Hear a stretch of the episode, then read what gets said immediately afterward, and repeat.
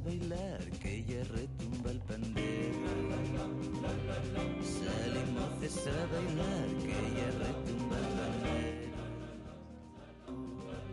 No me digan que no me salen los moces de este pueblo. Salen moces a bailar, que ya Buenos días y bien llegados a Asturiano. Hoy tenemos un invitado per especial en la radio, Ignacio Galán y González, que viene a visitarnos por el Día de la Lengua Materna, que ya mañana, viernes 21 de febrero. Ignacio ya un escritor, periodista, profesor y activista en la defensa del asturiano. Fue redactor de los periódicos digitales asturnews.com y literato.com y presentó de ellos programas de la TPA, además de tener publicados abondos poemas. Ahora voy a dar paso a la mi compañera Deva que te va a hacer unas entrugas. Buenas, Ignacio. Yo soy Deva y voy a hacerte los siguientes entrugues que nos facemos desde el aula de asturiano. Sabemos que fallo mes presentaste la tu tesis doctoral. ¿Cómo se te ocurrió hacerla sobre la historia en una época franquista? Buenas a todos, gracias en primer lugar por convidarme a este programa tan guapo que tenéis y por convidarme hoy aquí a hablar eh, con motivo del Día de la Lengua Materna en este instituto, que veo que tenéis una actividad muy guapa, unas, eh, instalaciones muy prestosas. Y, y, bueno, pues sobre lo que me preguntes, la tesis doctoral lo curioso me facela sobre la parte del franquismo, porque ya era una, un momento de la historia de la lengua asturiana que estaba muy poco estudiada y que además puede explicar muchos de los momentos que, que vivimos güey sobre la lengua asturiana. ¿no? Hay unas generaciones desde los nuestros vuelos que tienen una serie de prejuicios y de comportamientos frente a la lengua que es la propia de ellos que son difíciles de explicar si no conocemos lo que pasó en el franquismo, sobre todo en esas escuelas, eh, alrededor de la lengua asturiana, cómo se persiguió la, la lengua asturiana en ese momento y por eso parecía un momento interesante para conocer amiga de, de la diversidad lingüística y también de la sociedad y todos los movimientos que hubo en ese momento alrededor de la lengua asturiana. ¿Y por qué decidiste hacer en asturiano teniendo otros idiomas como el español o el inglés? Bueno, para mí era lo natural y es la lengua en la que me expreso habitualmente, en la que salgo a la compra, en la que pongo clases, en la que falo habitualmente en todos los lugares y por lo tanto se diría extraño hacer otra cosa. Yo pienso que además hay un labor también militante porque tenemos que llevar al asturiano a todos los ámbitos a los que podamos porque hay una lengua que está en peligro y que necesita ganar espacios de, de normalidad. Eso no quita para que deprendamos otras lenguas, que yo intento deprender todas las lenguas que puedo porque soy un apasionado de, de los idiomas y creo que es interesantísimo conocer cuantos más idiomas. Sabemos que también es periodista. ¿Por qué decidiste dedicarte a esta profesión? Bueno, pues fue una profesión que me apasionó desde pequeño. Yo en el recreo ya no jugaba al fútbol, jugaba a ser periodista, a hacer entrevistas, a hacer programas. Ya desde muy neno pusimos en marcha en primaria una, una revista en el, en cole y, y hacíamos entrevistas a profesores, alumnos, reportajes y demás.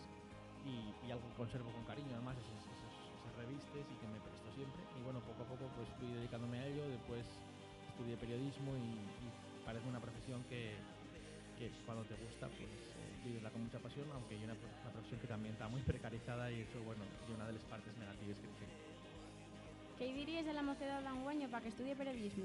Bueno, después de decir que está precarizada, igual no es la mejor idea eh, recomendarla, pero creo que hay una profesión que hay mucha falta porque, güey, aunque no lo parezca, pues eh, cada vez estamos más desinformados, precisamente por la cantidad de información que recibimos y necesitamos gente con formación que sepa guiarnos en, en, en que hay de fiar, en que no, que faiga ese trabajo de, de precisamente peñerar, filtrarles noticias y darnos a, a conocer qué es verdad y qué no es verdad de lo que nos están contando. Y además en Asturias, eh, bueno, pues la verdad que los medios cada vez valen menos Asturias y sabemos más de lo que pasa en Madrid o de lo que pasa en otros lugares que de lo que pasa en Asturias. Necesitamos periodistas que aquí en Asturias faigan un labor en los concellos y en todos los lugares de Asturias de, de, dar a conocer lo que pasa de cerca. Creo que hay un campo ahí de trabajo interesante y también de empleo para pa quien quiera dedicarse a esta profesión.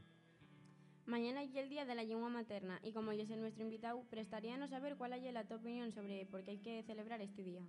Bueno, el Día de la Lengua Materna celebrase porque en el año 52, pues eh, precisamente en Pakistán, eh, celebrabase una manifestación en defensa de los derechos lingüísticos del bengalín, de los falantes de bengalín, y la policía cargaba contra esa manifestación y hubo de ellos muertos, por lo tanto, eh, faise sí recuerdo de, de unas víctimas precisamente de la lucha por los derechos lingüísticos.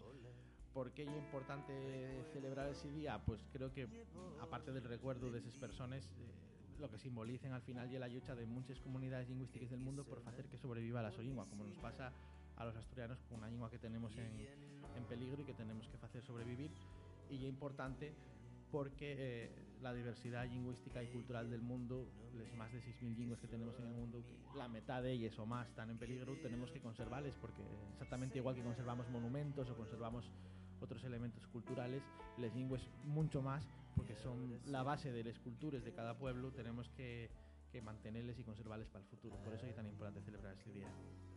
Y en relación con el asturiano, ¿qué función crees que tiene esta lengua en este día? Bueno, pues creo que cumple una función importantísima en Asturias, que es la de darnos una identidad, la de darnos un elemento que nos junta a todos los asturianos y que independientemente de que la falemos o no, y un elemento que tenemos todos cariño, que tenemos que la tenemos como de algo familiar, de algo que queremos conservar y que puede servir también como elemento para proyectarnos hacia el futuro, ¿no? Y un elemento que también eh, in- implica eh, tener una marca cultural para Asturias, tener una marca que nos que nos permite, una aportación a la cultura de, global. Y al final eh, nuestra esta lingua, é patrimonio de toda la humanidad, pero nosotros como usuarios y como, digamos, protectores tenemos que ser quien faigamos que, que se conserve para el futuro. Entrevista. Muchas gracias Ignacio por venir desde Sison hasta nuestro instituto. Desde el IE Sabrina Cerro esperamos que sigas teniendo éxito en todas las empresas. Muchas gracias a vosotros y nada, encantado de estar aquí cuando queráis. El día que me soltaron, qué penina